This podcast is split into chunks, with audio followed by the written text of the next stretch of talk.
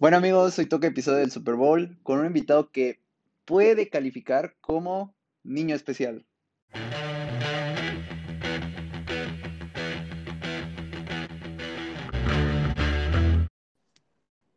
Ya llegué. Bueno amigos, hoy estamos este, hablando un poquito del Super Bowl con un invitado el cual yo no invité. Me llegaron amenazas de la Unión Tepito a mi casa en las cuales me decían que tenía que invitar a alguien de sus representantes. Así que pues lo tuve que hacer. ¿Cómo estás, amigo Negrete? Hola amigo, ¿qué tal? ¿Cómo, cómo va todo? Aquí estamos este, hablando un poquito del Super Bowl, eh, pues que se va a dar entre los Chiefs y los Bucks, que yo creo que todos saben quiénes son los Chiefs y los Bucks. Y pues bueno, eh, vamos a hablar un poquito del partido. Yo creo que podríamos empezar eh, hablando este, de matchups, porque, por ejemplo, mucha gente dice, no, es que Brady contra Mahomes. Pero pues Brady no va a ser el que le va a meter presión a Mahomes, este Mahomes no va a ser el que va a tratar de interceptar a Brady. Así que creo que primero podemos empezar hablando de los, la ofensiva de los Chiefs, lo que puedan hacer este Andy Reid eh, contra la defensiva de los Bucks, la cual está plagada de estrellas, porque es la verdad, y lo que pueda hacer Todd Bowles. ¿Tú cómo lo ves ese macho? Creo que va a estar, va a estar cerrado como, como muchos lo han pronosticado. Tiene, tiene dos armas fundamentales, Riz y, y el otro gordito, Bienemi, con el Sí. que puedes explotar totalmente tu, tu ofensiva. Sí, a ver, a ver, creo que todos sabemos que la clave de los Chiefs pasa por Kelsey y por Hill. Y que, o sea, un mal partido de esos güeyes es quedarse en 100 yardas. O sea, cada uno. Así que creo que ahí será una gran clave. A mí me gusta mucho la defensiva de los, este, de los Bucks. Creo que tiene las armas necesarias para poder ejercerle presión a Mahomes. Y sí, mucha gente dice, no, pues es que Mahomes contra el Blitz es muy bueno. Sí, pero yo creo que la presión es- será clave hacerla sin blitzear. O sea, únicamente con JPP y sus tres dedos, eh, Shaq Barrett y lo que puedan hacer en Damo Kong Su, Vita Bea y todos ellos, ¿no? ¿Cómo lo ves? Sí, como, como lo estuvimos diciendo antes, eh, pues lo que, lo que puede ayudar a, a Tampa es eso, no, no blitzear tanto, más presionar como, como lo hicieron hace un año, lo- los, los 49. Sí, o sea, de hecho en ese partido, tú ves el partido de Nick Bosa y es un puto juegazo. El problema es que no acompañó este, de una presión de pocos hombres con una secundaria muy ordenada y eso es lo que tendrán que hacer los, los. O sea, no solamente es saber presionar, sino también dejar sin opciones a Mahomes, eh, que en, en rutas cortas, este, medias, es donde muchas veces hacen las jugadas grandes estos cabrones, porque agarran y le dan un pase de 3 yardas a Hill que te lo convierte en un pase de 60. O Kelsey con una recepción de, en la yarda 4, este, 5 de tu primer y 10, y lo convierte en un pase de 25 yardas. O sea, creo que ahí será clave, será este, importante poder detenerlos, y creo que los Bucks van a tratar de detener, de secar a uno y que el otro ya se vuelva más predecible en un, en como vaya pasando el partido, ¿no? Sí, también, como lo dices tú, o sea, te, te hacen jugaditas de 3 yardas que la convierten en 60, pero también pues tienen a Mahomes y te pueden dar un pasesazo de 60 yardas como el que le hicieron a los 49, o sea, yo me estoy basando mucho en ese Super Bowl, que hace, es hace un año y no cambió nada de, de nada en Kansas, no se fue ningún coach y solo mejoran y mejoran esos güeyes. Sí, o sea, de hecho, por ejemplo, a mí la defensiva de los Niners, creo que me gustaba más como defensiva, pero creo que esta defensiva de los Bucks es mucho más eh, oportunista. O sea, es una defensiva que te puede provocar más presión, que te puede provocar más errores, este, a que sea una defensiva más que te vaya a dejar en pocas yardas, en pocos puntos. No sé, creo que puede ser una defensiva que te marque más la, las diferencias. Eh, también, digo, y es algo que no sé hace cuánto no pasaba que se enfrentaran en temporada regular los dos que llegan al Super Bowl. Bueno, ahorita no me acuerdo muy bien. A lo mejor y fue la temporada pasada y no recuerdo. Este, y es muy, eh, creo que sí nos podemos basar un poco en los errores que cometieron los dos equipos en ese partido, porque los Bucks pusieron a Tyreek Hill cubriéndolo en personal y eso es imposible. O sea, te va a hacer lo que te hizo, meterte 100 yardas o más en un cuarto.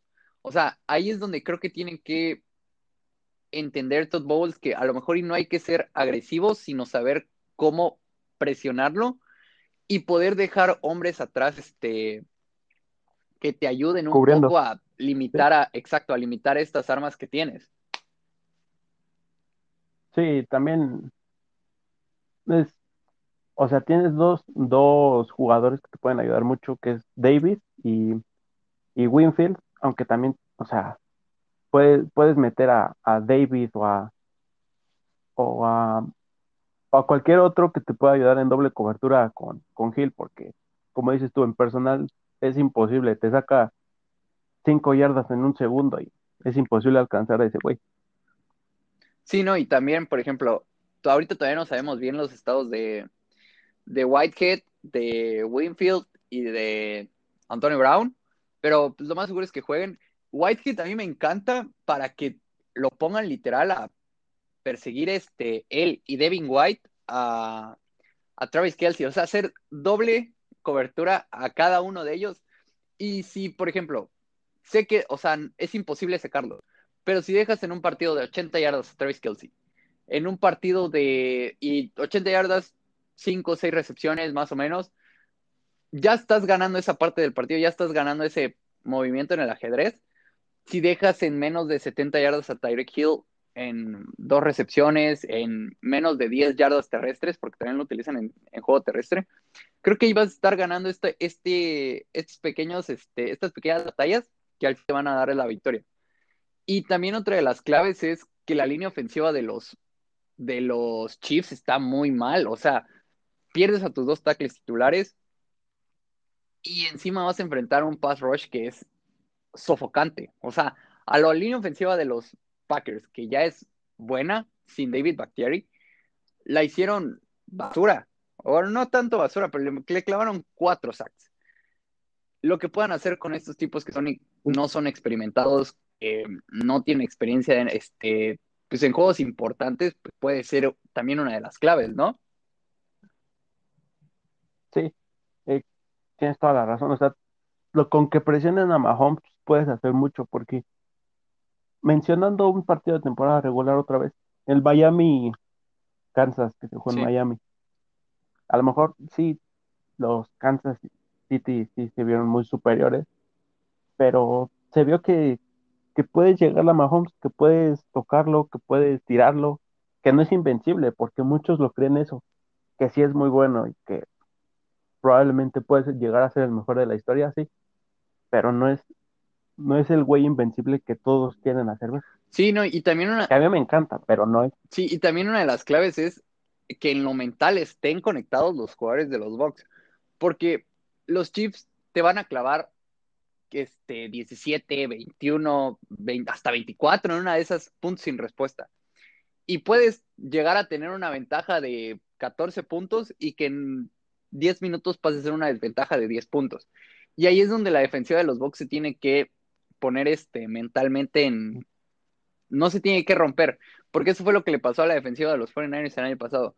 Les hicieron la jugada de, ah, ¿cómo se llamaba? Wasp y se rompieron completamente porque ya los tenían en una tercera y quince después de un castigo, si no me equivoco, y ahí se rompió y es donde se, vieron, se abrió el mar. Ventaja de 10 puntos. Exacto, o sea, tenían una ventaja, sí, exacto, de 10 puntos y acabaron ganando por 14. Así que creo que esas son las claves que tendrá que tener la defensiva de los Bucks.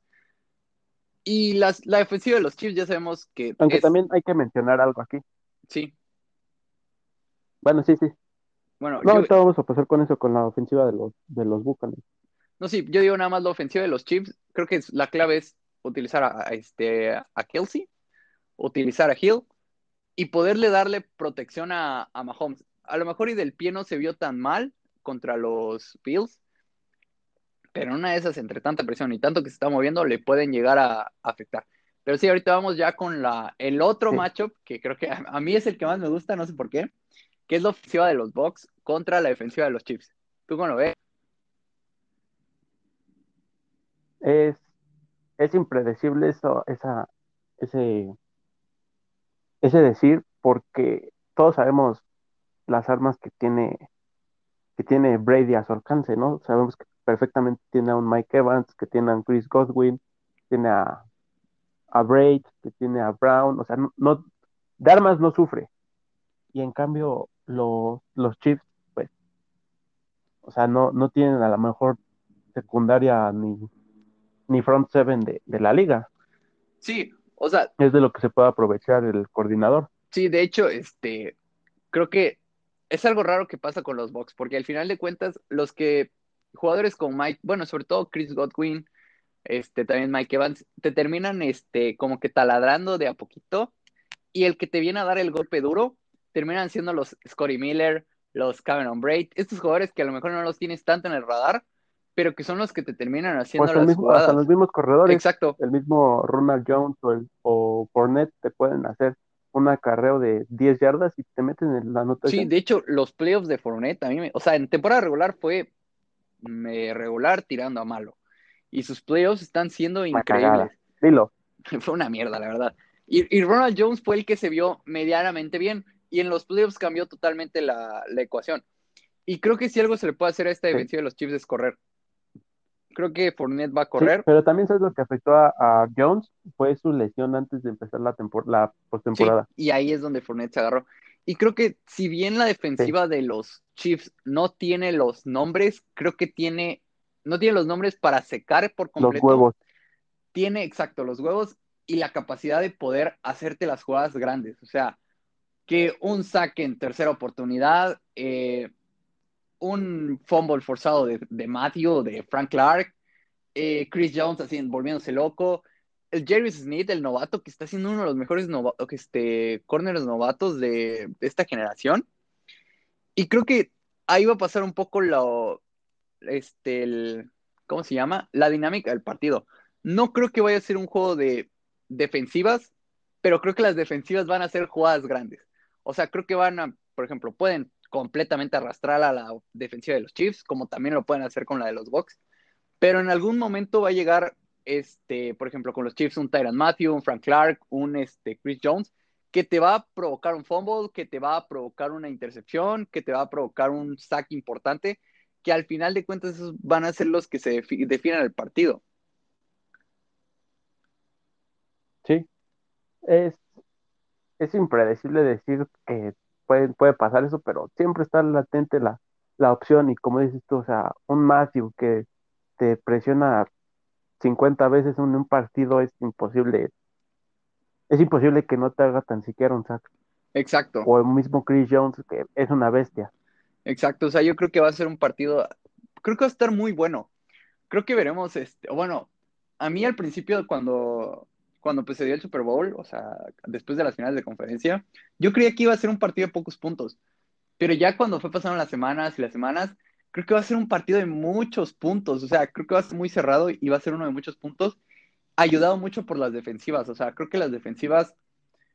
Yo, ahorita ya pasaremos un poquito con predicciones ahí, un poquito más este, específicas. Yo creo que van a haber más de tres este, turnovers.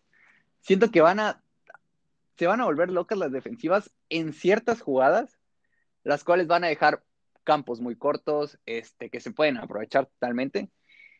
Y pues yo creo que va a estar muy bueno este partido. Tú como, tú ya un poquito más en general, ¿cómo lo ves? Sí, siento que va a haber más de 45 puntos combinados entre los dos. Sin duda. Que va a haber varios turnovers.